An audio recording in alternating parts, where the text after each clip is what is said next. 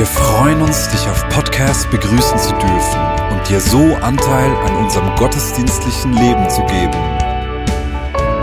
Wir danken dir für jede Form des Mittragens. Mit einer Online-Spende auf der Website kannst du die Vision der Vinja Bern finanziell unterstützen. Wir wünschen dir viel Inspiration beim Hören der Botschaft und Gottes Segen.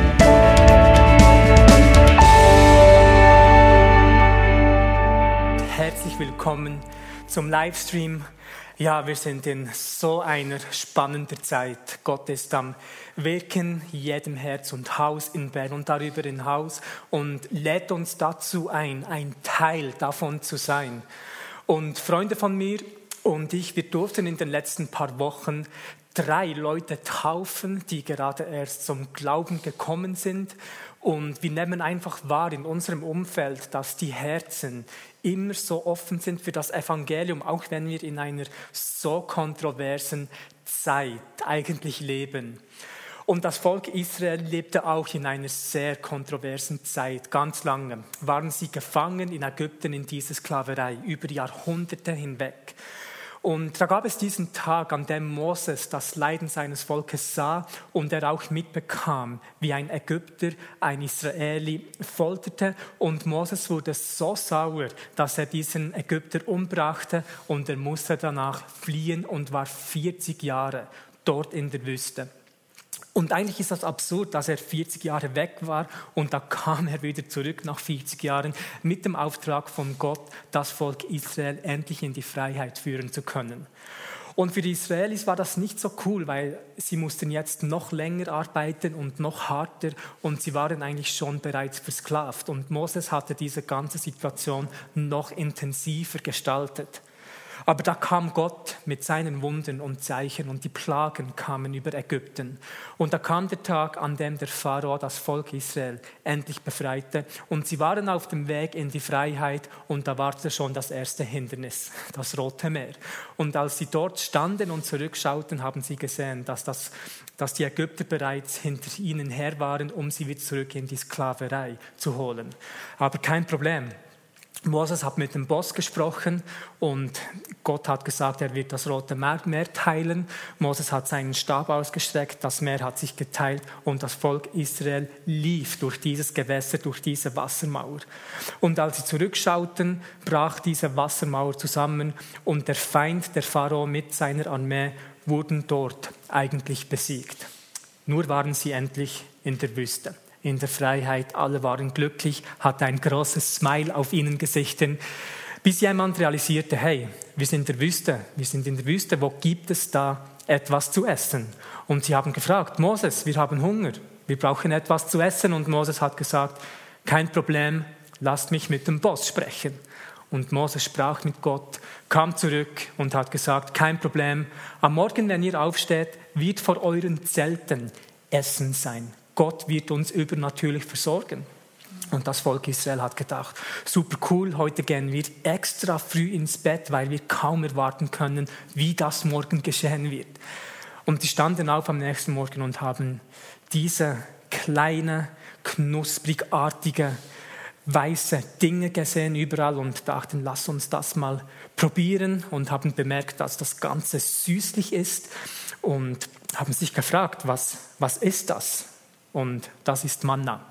Manna bedeutet wortwörtlich, was ist das? Und ich kann mir so vorstellen, wie Moses zuschaute, wie die Israelis das gegessen haben. Und vielleicht hat er sich gefragt, und wie sollen wir dieses Essen benennen? Und sie haben ihn gefragt, ja, was ist es dann? Und Moses hat gedacht, das ist ein guter Name. Was ist das?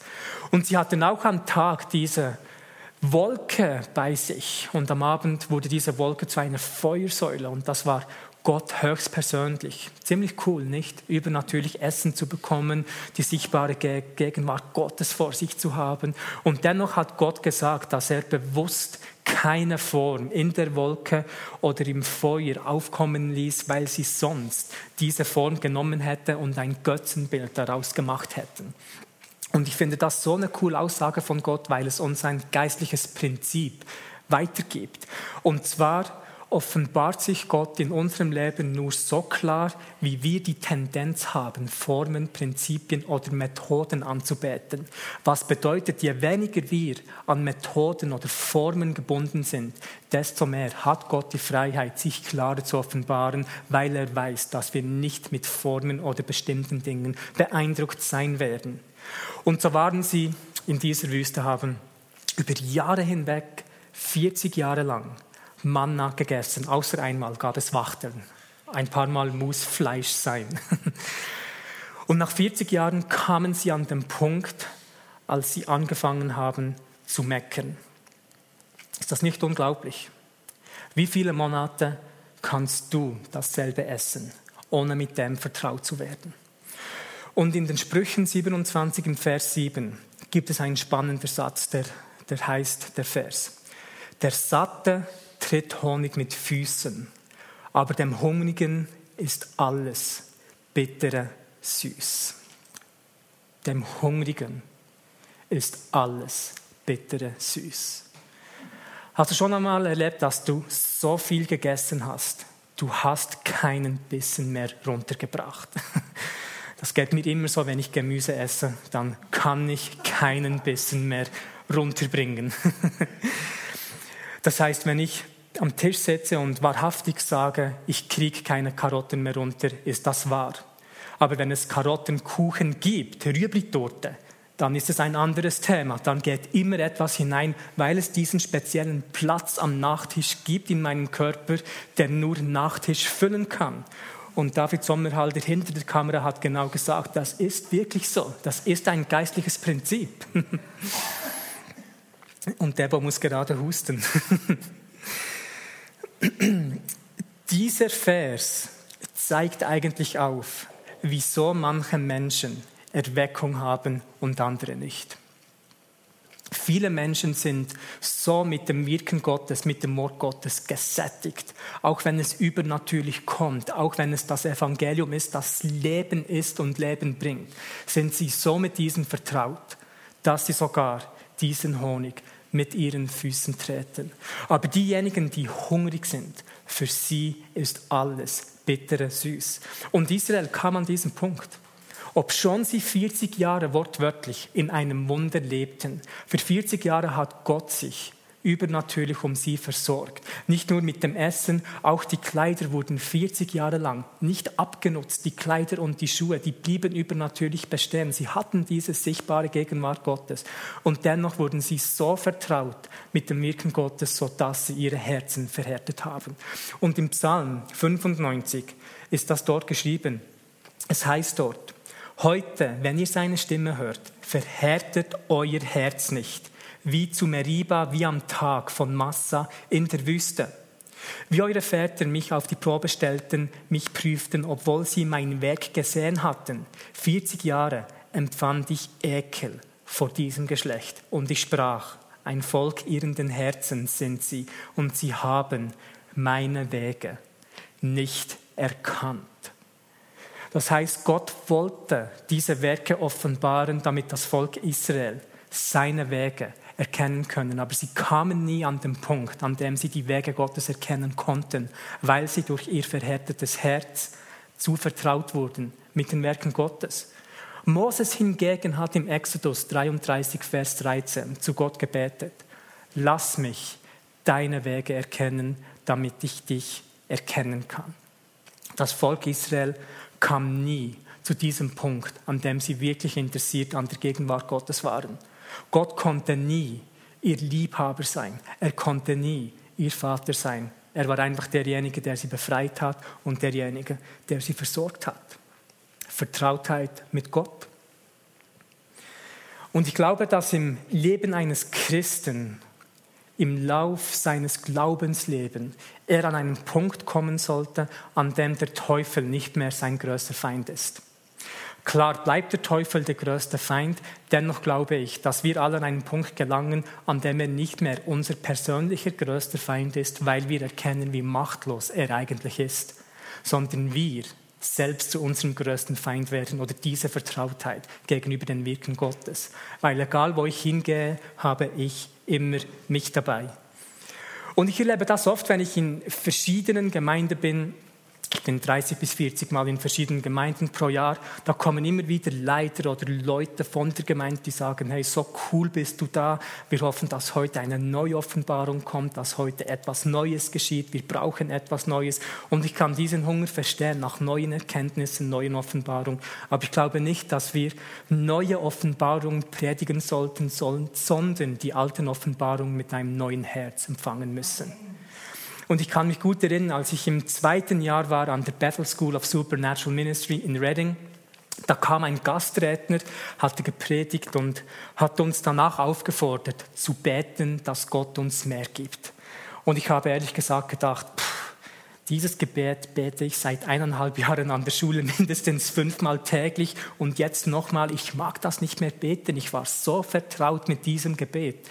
Und als ich das so gedacht habe, hörte ich, wie in der Nähe von mir ein Mensch zu Boden fiel, weinend und betend und habe geschaut. Und es war Bill Johnson. Bill Johnson, der wahrscheinlich einer von denen im Raum war, der am meisten Wunder und Zeichen gesehen hat. Wahrscheinlich derjenige war, der am meisten Offenbarungen empfangen hat vom Heiligen Geist und diese in den Leib Christi hinausgebracht hat. Und eigentlich der Erste sein hätte können, der sagte, hey, diesen Honig, habe so viel von diesem gegessen, ich bin satt und kann ihn mit den Füßen treten. Aber nein, er war so hungrig und für ihn war alles bittere süß. Auch wenn in der Bethel Church Zeugnisse erzählt wurden und oftmals immer wieder dieselben, war er derjenige, der sich wie ein kleines Kind gefreut hat. Und ich habe mir immer wieder gedacht, wie ist das möglich, so ein weiches Herz zu haben, dass man sich immer wieder so freuen kann an den Werken Gottes. Siehst du, wenn Menschen sich an einem Zeugnis freuen, auch wenn sie das hundertmal gehört haben und so tun können, als wäre es das erste Mal, haben sie etwas vom Reich Gottes verstanden. Und ein weiches Herz oder Kindlichkeit zerstört diese Vertrautheit. Darum hat Jesus gesagt, wahrlich ich sage euch, wer das Reich Gottes nicht annimmt wie ein Kind, wird dort nicht hineinkommen. Es gibt einen großen Teil des Reich Gottes, das nur für Kinder des Wirt ist. Vielleicht ist das der Grund, warum Marius so viel mit Gott erlebt, weil er etwas von dieser Kindlichkeit verstanden hat. Vor ein paar Jahren ging ich mit einem wohlhabenden Menschen essen und wir haben uns beide Fleisch bestellt in einem Restaurant. Und ich habe das Fleisch bekommen, habe angefangen zu essen. Und als er sein Fleisch angesehen hatte, war er nicht zufrieden damit und hatte den Kellner, Kellner sofort zurück in die Küche geschickt, weil er das Fleisch auf eine bestimmte Art und Weise wollte. Und er kam wieder zurück mit dem Fleisch und er war immer noch nicht zufrieden. Derjenige, den ich kannte, hatte das Fleisch trotzdem gegessen.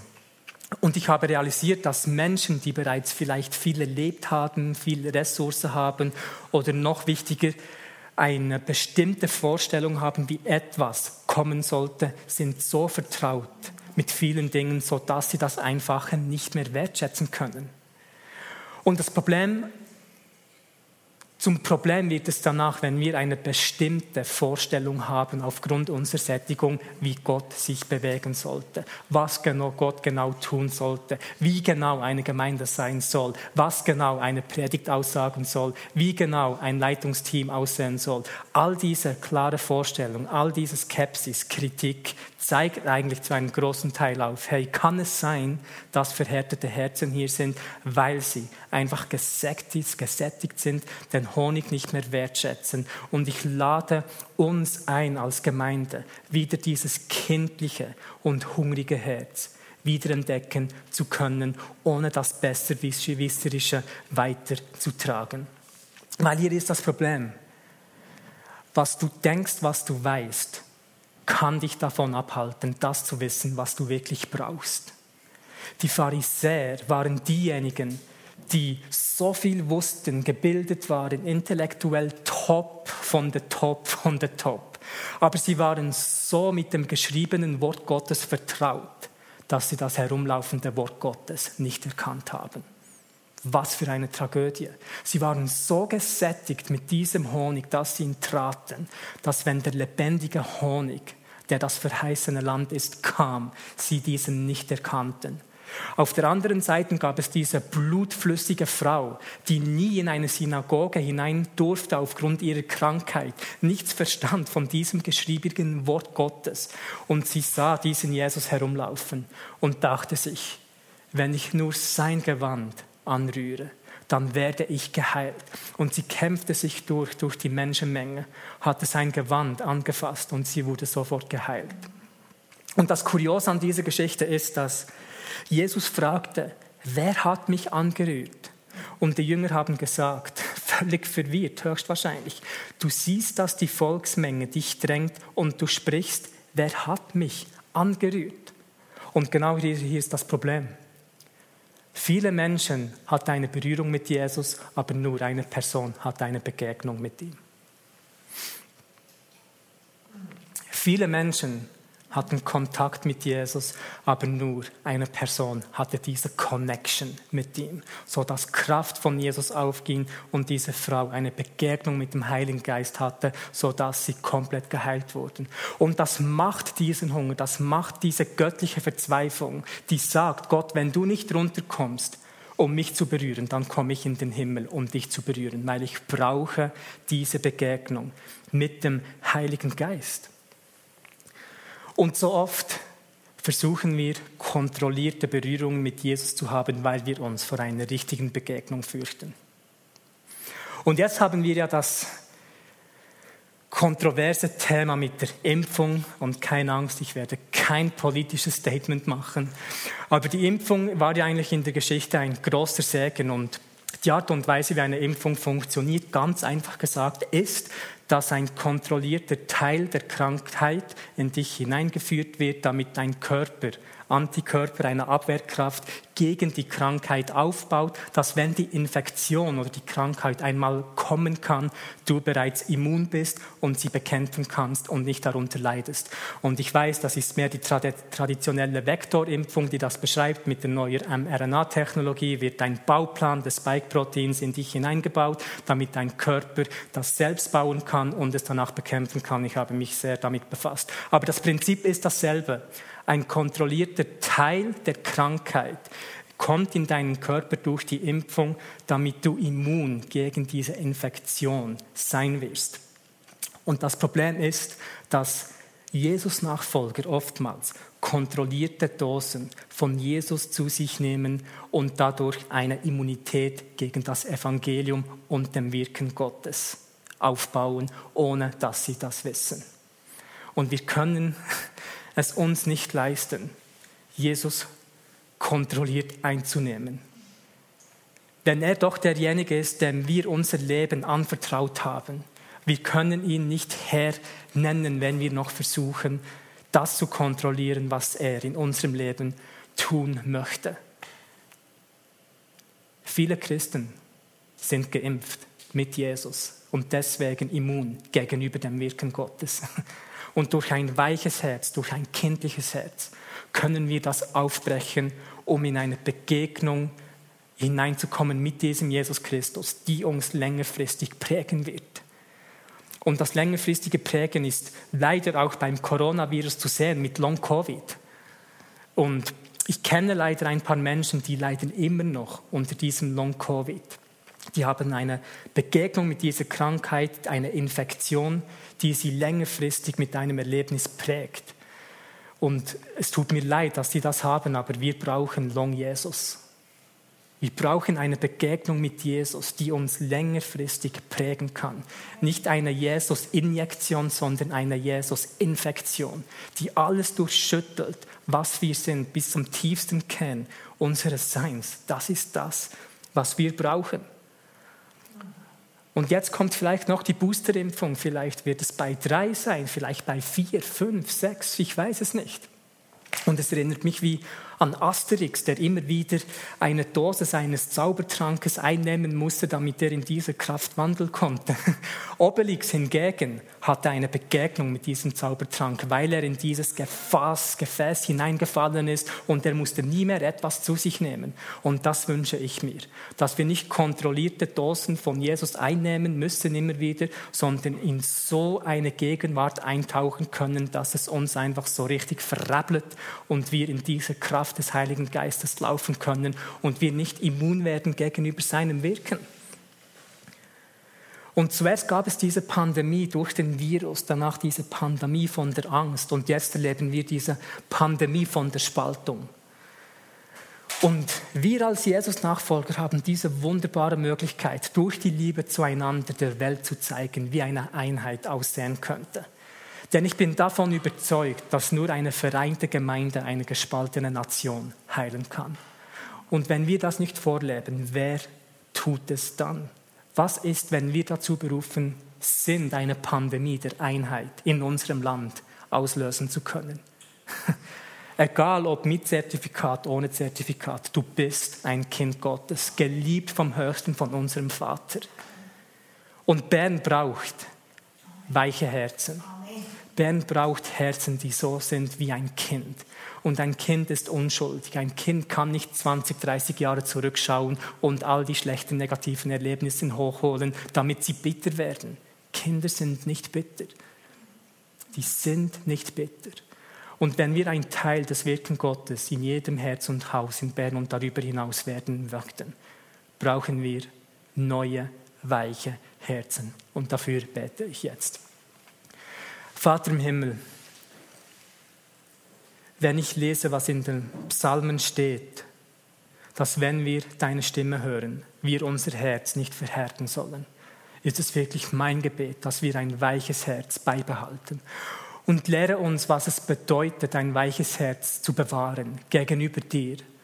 Weil wenn wir das gegenüber dir haben, werden wir es auch gegenüber den Menschen haben. Und ich bitte dich, dass Menschen einfach sich bewusst entscheiden, Brücken zu bauen und keine Gräben mehr. Dass wir aufeinander zugehen können, uns nicht mit einem QR-Code identifizieren, sondern mit dem Heiligen Geist in uns, uns selbst als Kinder Gottes und gegenüber als Kinder Gottes sehen. Und so danke ich dir, Heiliger Geist, für das, was du in unserer Region tust und du dazu einfach uns als Menschen brauchen möchtest. Und ich segne dich im Namen Jesus für diesen Tag. Amen.